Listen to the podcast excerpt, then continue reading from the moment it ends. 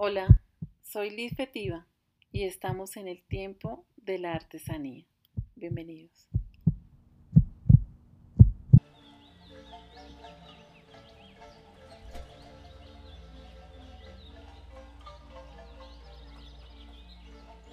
Estamos en el tiempo del sombrero Pile Montecristi, Ecuador, y es el mismo sombrero que por diversas razones, historias, sucesos y momentos se fue hilando hasta ser conocido como el Panama Hat.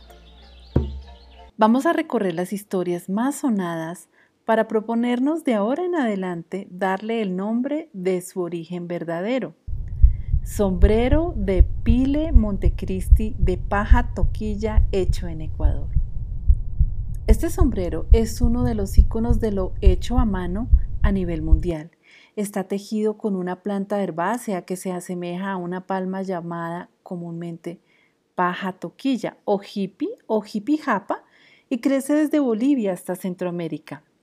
Personajes como Madonna, Jennifer Aniston, Simone Weaver, Jessica Alba, Elton John, Clint Eastwood, Harrison Ford, Pierre Brosnan, Gabriel García Márquez y Johnny Depp entre una larga lista de celebridades lo han adquirido, porque es realmente una joya con un alma de más de 5.000 años, según los habitantes de Pile y las investigaciones gubernamentales ecuatorianas.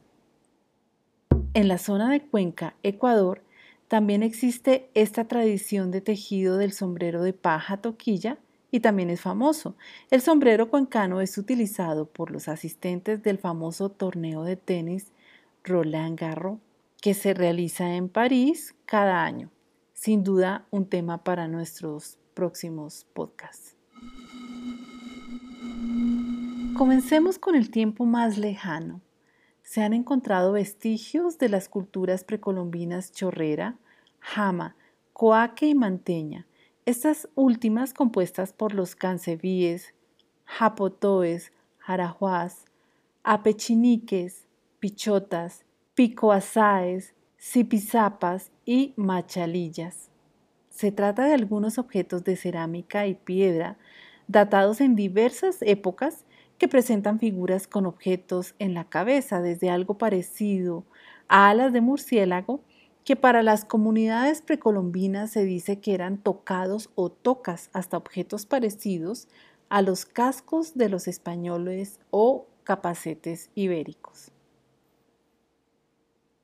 Fueron las personas de la comunidad manteña quienes avistaron las naves españolas en el Océano Pacífico ecuatoriano, probablemente en 1526. En aquel entonces reinaba el Tahuantinsuyo, el imperio inca que había conquistado al hoy Ecuador y que tuvo su fin en 1532 tras el asesinato del último emperador incaico Huáscar. Y ya en 1510 el istmo de Panamá, la ciudad de la hoy conocida como Portobelo, operaba como la primera aduana del Nuevo Mundo. Todo lo que se enviaba debía salir desde allí y solamente podía llegar a puertos españoles.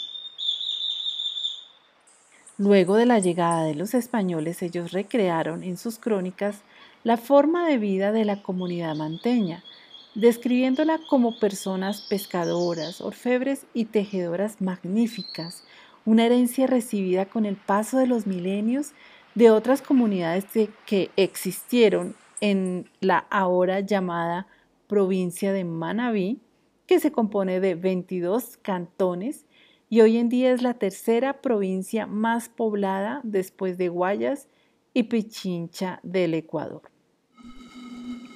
Durante el auge del periodo colonial a finales del siglo XVI, en lo que se denominó la Real Audiencia de Quito, los españoles encontraron en las personas nativas un potencial extraordinario en diversos oficios. Por ejemplo, la actividad textil fue muy importante y se impuso a través de las mitas y obrajes. La mita era un mecanismo de origen incaico que aprovecharon los españoles, adecuándolo a sus intereses. Se basaba en que todos los hombres indígenas adultos debían entregar tiempo de trabajo. Las personas o mitayos eran distribuidos entre el trabajo de obras públicas o servir a colonos españoles. Se les pagaba un salario para asegurar que las personas pudieran tener cómo pagar el tributo a la corona. En los obrajes, una especie de fábricas, se tejían los paños y como la actividad textil era tan importante, se derivaron obrajuelos, galpones, chorrillos y batanes, que eran talleres de producción textil, con diversos tipos y objetos tejidos para el mercado doméstico y de exportación. En parte, esa gran actividad promovió que de una u otra forma los saberes ancestrales de los oficios y técnicas siguieran pasando de una generación a otra. Poco a poco se fue dando el mestizaje, la unión entre mujeres indígenas y conquistadores, paso a este nuevo grupo social dedicado a la agricultura, al comercio, a pequeña y mediana escala y a la artesanía. En este punto vamos a hablar de los padres del presidente ecuatoriano Eloy Alfaro. Ellos son Manuel Alfaro y González y María Natividad Delgado quienes él con 39 años y ella con 27 años en 1835 deciden iniciar un proyecto de exportación de sombreros Montecristi. Así es como se les conocía en aquella época. Manuel Alfaro era español y había llegado a Montecristi en calidad de exiliado político. María Natividad Delgado había nacido en Montecristi y era hija de Rafael de la Cruz Delgado, quien en varias oportunidades estuvo a cargo del cabildo colonial de ese lugar. Recordemos que Montecristi hace parte de la comunidad precolombina manteña en la provincia de Manabí y es allí donde se encuentran los tejedores del sombrero, específicamente el pueblo de Pile. Encontramos una referencia sobre Manuel Alfaro que dice, abro comillas, en 1849 exportó 220 mil sombreros a California.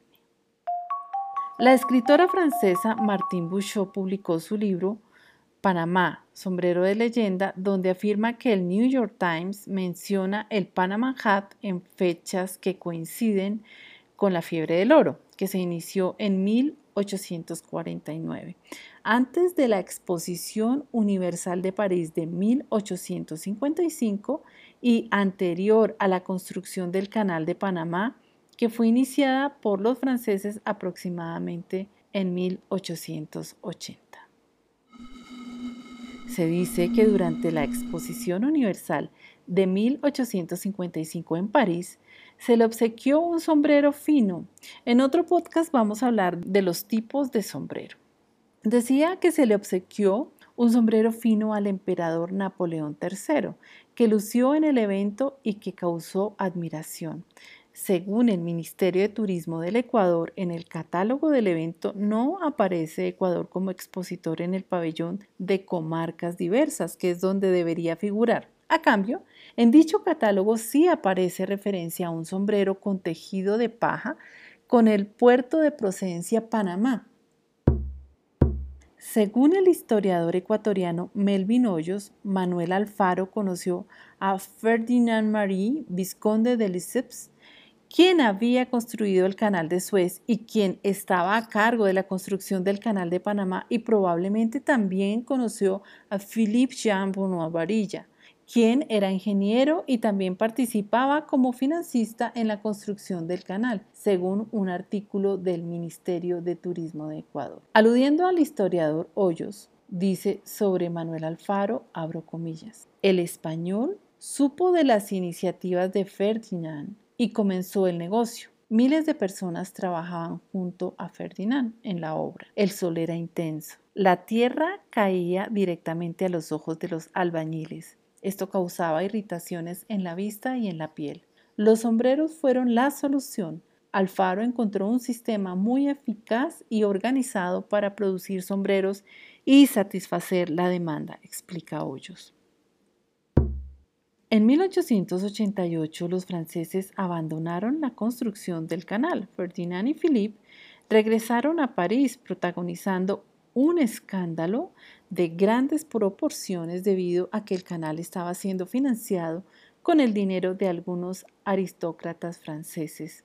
Philippe Bruno Varilla había adquirido en 1895 un diario o periódico junto con su hermano Maurice llamado Le Matin. Buscaban al público americano instalado en Francia y entre otras cosas promovían la construcción del canal. En ese mismo año, en 1895, por golpe de Estado, el general Eloy Alfaro, nacido en Montecristi, se convierte en presidente de Ecuador, liderando la revolución liberal ecuatoriana, apoyada por los campesinos de la costa, artesanos, intelectuales, entre otras personas y entre otras obras, durante su mandato se impulsó la integración económica de las regiones naturales mediante diversos mecanismos. En esta época se registra un aumento en la exportación de sombreros de paja toquilla o Montecristi a través de Panamá. En 1902, Philip participó en la persuasión del Senado de los Estados Unidos para autorizar la firma del tratado para la construcción del Canal de Panamá. Según un artículo de la revista Economic, Aférrate a tu sombrero, Ecuador los hace y quiere que lo sepas, dice que Theodore Roosevelt visitó Panamá en 1906 y apareció en una foto con el sombrero referenciado como Panama Hat y agrega que se denominó así porque desde allí, es decir, desde Panamá, se vendían a los mercados internacionales y que con esta fotografía promovió el uso del sombrero. Explorando las diferentes fuentes encontramos un artículo francés donde se referencia la portada de la publicación de probablemente 1910 de la revista ilustrada francesa Un de Fantasio, es una ilustración del señor Maurice luciendo un sombrero. La nota que aparece al lado de la ilustración dice Maurice Buno Varilla Cofidu Panamá. Maurice Buno Varilla con sombrero Panamá. La prensa lo había apodado Maurice Buno Panamá por diversos escándalos que no son pertinentes para este podcast. En este artículo nos enteramos que los inversionistas que vendieron el periódico Le Matin a los hermanos Bruno Varilla conocían al príncipe Napoleón, primo del emperador Napoleón III, el mismo que supuestamente recibió como regalo un sombrero durante la Exposición Universal de París en 1855. Indagamos sobre la inauguración del Canal de Panamá y encontramos un artículo que habla sobre la zona el territorio americano que se instaló para albergar a los trabajadores por casi 100 años, donde se aprecia un dibujo que representa al SS Ancon, el primer barco que pasó por el Canal de Panamá en agosto de 1914. En dicho dibujo se aprecian personas vestidas a la usanza de ese tiempo, utilizando sombreros de paja. Otro suceso que suma en la historia de la confusión del nombre del sombrero ecuatoriano de paja toquilla es un evento que tiene que ver con un presente, un regalo. Según el historiador Melvin Hoyos, el presidente de Panamá, Belisario Porras, le encargó un sombrero a Manuel Alfaro para el presidente Roosevelt con motivo de la inauguración del Canal de Panamá. Manuel Alfaro no cobró el encargo, pidió que se le informara a Roosevelt que el sombrero era elaborado y enviado desde el Ecuador y no fue así.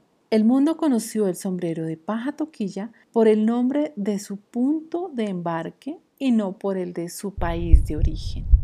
En la década comprendida entre 1943 y 1953, el sombrero de paja toquilla presentó las cifras de exportación más alta de la historia y en 1944 se posicionó en el primer lugar de exportación en el Ecuador.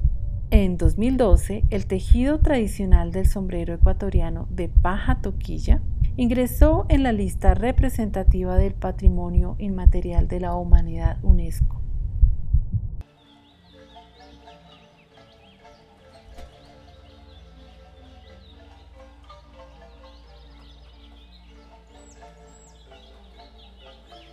No podemos establecer con claridad cómo fueron los sucesos o si es que todos los relatos son parte de la construcción de un imaginario que lleva al sombrero de paja toquilla de Pile, Montecristi, Ecuador, al que por mucho tiempo se conociera como el Panama Hat. Creemos que en el escenario actual, donde la información está a un clic, donde las cosas que suceden las podemos conocer en tiempo real, donde a través del uso de nuevas tecnologías, como blockchain por ejemplo, podemos conocer el nombre y la persona que tejió, Podemos incluso ver tejer el sombrero encargado y otras maravillas de lo hecho a mano con tradición. Puede ser este el tiempo perfecto para reivindicar a las personas y el origen de esta joya tejida a mano, que aún vive gracias a las personas que por milenios, milenios, han seguido una tradición nacida del entorno, de una relación respetuosa con el medio ambiente, de una necesidad de protección y comodidad. Es hora de dejar atrás el Panama porque es parte del pasado. Bienvenido al presente sombrero Pile Montecristi, Ecuador. Esperamos que seas parte del futuro. Para tejer este episodio damos las gracias al maestro artesano Domingo Carranza y a su familia. Ellos están ubicados en el pueblo de Pile, Gracias a Cayetana Estrella, quien me puso en contacto con Domingo. Gracias a las personas que han investigado, escrito libros y artículos sobre el tema. Enrique Ayala Mora, con resumen de la historia del Ecuador. Gracias a Marjorie Lorena Reyes, con el arte del tejido del sombrero de paja toquilla está hecho en Ecuador. A Dominic Pinzot, La prensa, pieza clave en las relaciones transatlánticas, los lazos culturales, políticos y económicos entre los propietarios y los dirigentes del diario francés Le Matin y los Estados Unidos 1884-1940. Gracias a María Garrido, que escribió tres misterios que rodean el Panama Hat. Gracias a las personas del Ministerio de Turismo de Ecuador Gracias a Jimena Londoño, Marisol Pérez Medina, amigas de Panamá con quienes transitamos temas de cultura para el evento Ayay Latam Panamá 2021. Gracias también a las personas de la comunidad ágil de Latinoamérica, de Agile Artesano y Agile Open Camp. Ustedes nos inspiran. Y al equipo Bowie, Ruth Guevara, Carolina Ávila, Ángela Guevara, Jaime Álvarez y a mi mentor Carlos Arturo Quiroga. Hasta la próxima en el tiempo de la artesanía.